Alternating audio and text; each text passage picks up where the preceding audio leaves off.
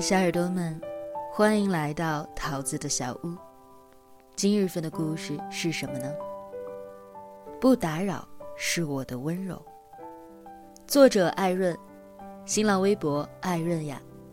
文章来源于新浪微博，我在人间讲故事。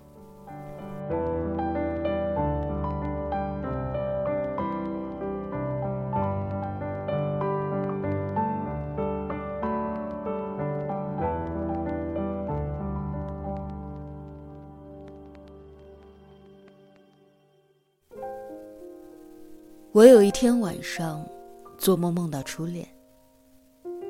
梦里的他还是一副笑嘻嘻的样子，说：“我们去摘枇杷吧。”不知道是不是因为这是从前想做却没有能做的事情，才在时隔多年，我们早已断了联络之后，还能够入梦。据他说。我们高中校园外面有一堵野墙，翻过去就能够看到那棵枇杷树。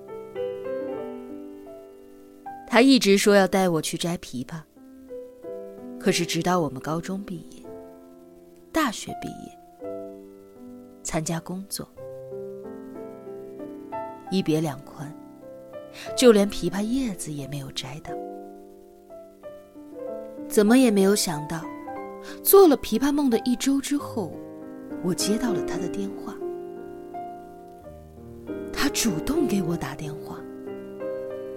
那一刻，我有一点没出息的发现，虽然我没有存他的手机号，但是那十一个数字的排列顺序，我竟然没有忘记。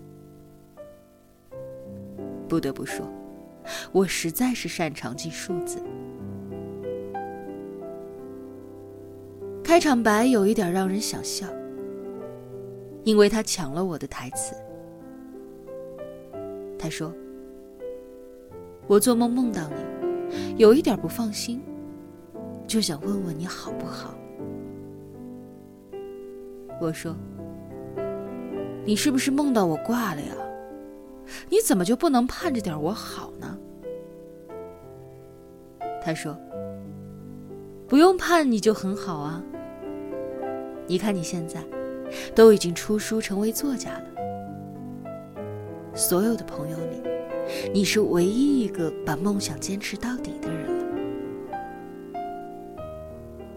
你十七岁的时候就说你想要做杂志编辑，想要出书。现在一个不落的，你把梦都做了。我们俩聊天说的是方言。他说一个不落的时候。让我想起了二零零八年五月十二日汶川地震那一天。当时的我们正在上英语课，老师正在讲试卷。我坐在位置上，有一点犯困，看着头顶的电扇摇摇晃晃。只是一瞬间的反应，学校就通知让往楼下撤，在校园里集合。我迷迷糊糊的站起来，身边的同学都已经下楼了。同桌叫了我一声，也慌慌张张的跑下去了。我走到门口，就看到他从人群里挤了过来，气喘吁吁的样子。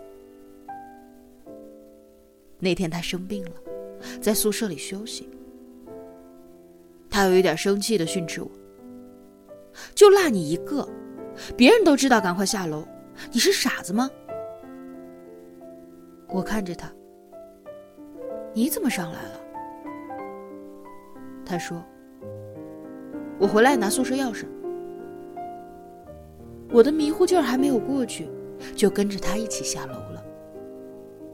后来我才反应过来，他是从宿舍跑过来的，他拿什么宿舍钥匙啊？十年过去了。不知道是不是因为日子特殊的缘故，我始终记得那个场景。你现在找男朋友了吗？他突然发问，打断了我的回忆。我沉默了一下，还是如实说了没有。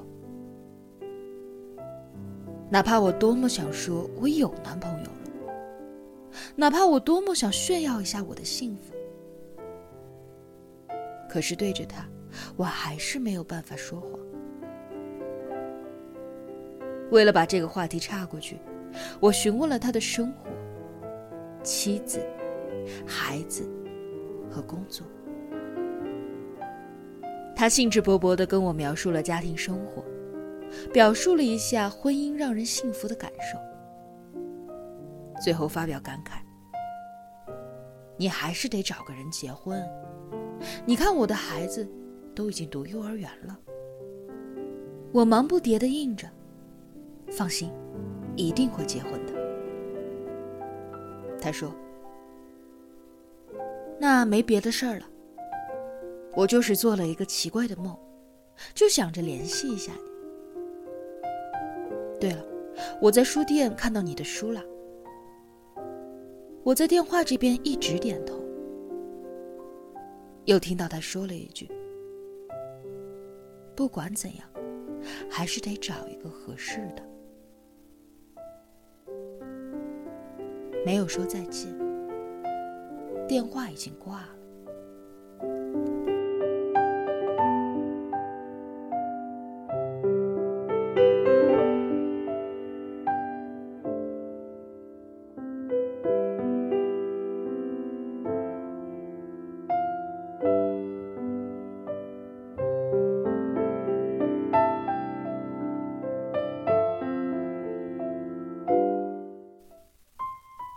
我在黑暗里坐了一会儿，有点想哭。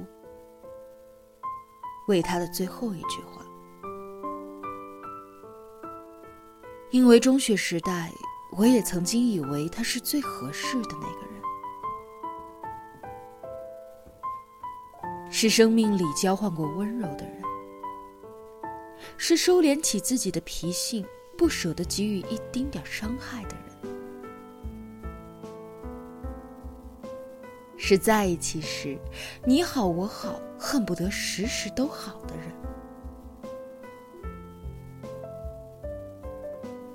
是怎么也想不到，最后竟成了陌生人的人。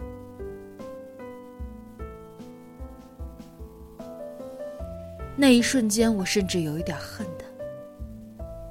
不是说好的初恋应该像死了一样，在心里默默的怀念。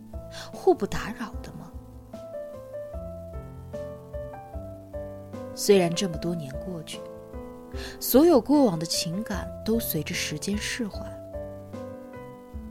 可这样突如其来的电话搅乱的情绪，有一点扰乱节奏的感觉。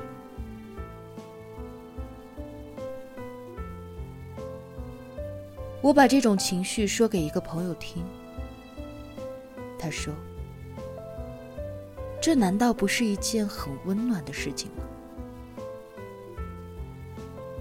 就是因为你们在一起的时候，怀着温柔，才能够让多年以后想起彼此来，都带着笑意，才有了这通与暧昧无关，只表达想念的电话。你难道就没有过偶尔想要联系他的时候吗？年少时的感情大多纯粹又真诚。这个人代表的不仅仅是一段感情，更多的是长长的一段青春。他联系你，真的就像是旧友一样的表达问候。见货有这么一声问候，有没有一种走丢的青春又回来了的感觉？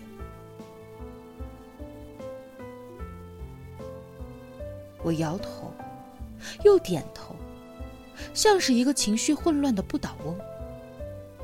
和朋友聊完之后，我鬼使神差的翻开了从前弃用的 QQ 空间，看到好几个月前他的一条留言。祝福你，终于实现了梦想，为你骄傲，加油！我忍不住的笑出声。高中的时候，他的英语很差，考试总是不及格。每次发完试卷之后，我都要给他传小纸条。小小的纸条从同学们的手上一个一个的传过去，上面只有两个字：加油。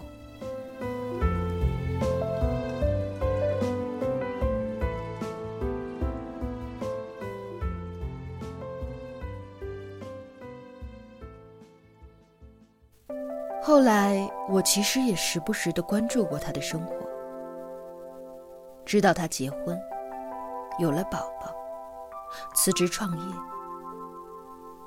也在留言板上打出过祝福的话，又一个字一个字的删掉了，怕打扰到他的幸福。朋友说的对，从不打扰他。是我的温柔。时隔多年，因为一个噩梦而打出的这通电话，是他的温柔。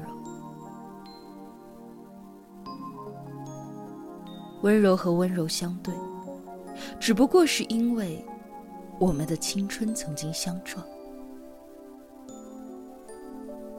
毕竟那段青春里，不仅有爱情。还有很多很多个温暖的，一起往前走，互相鼓励着，说加油的时刻。